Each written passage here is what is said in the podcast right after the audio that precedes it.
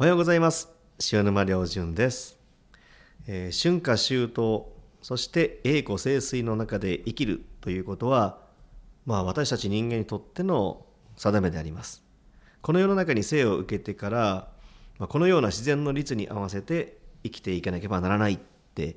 まあ、これは修行の中で自分はそれを悟ったんですよね。でまあ大自然の中で生きていると春夏秋冬の中でなんか人の一生というものを垣間見れることがあるんですよね。春には芽が芽吹いて花が咲いてそして秋になると実を実らせてそしてまた新しい生命がいろんなところにこう増えていく一本の木からもいろいろと悟るところがあるわけなんです。で当然私たちもおぎゃーと生まれてからあの世に帰るまでの間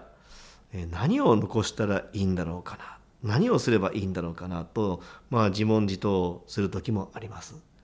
先日あるアーティストさんと対談をさせていただいた時に、えーその方が歌を作る時にふと感じたらしいんです、まあ、現代の歌というのは、まあ、恋愛とか人間関係とかさまざまなそういう人間模様を、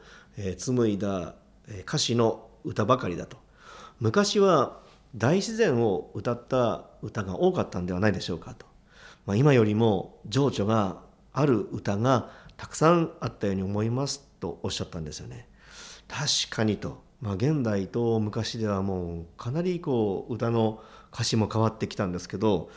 まあ、時代とともに、えー人と人との関わりが密になるといろいろと心がすさんだりするわけなんですけども、まあ、大自然を見てそして、えー心を癒すという、えーそういう時間も設けたらいいなと改めて思いました。さあそれでは今日も一日明るく元気にいってらっしゃい。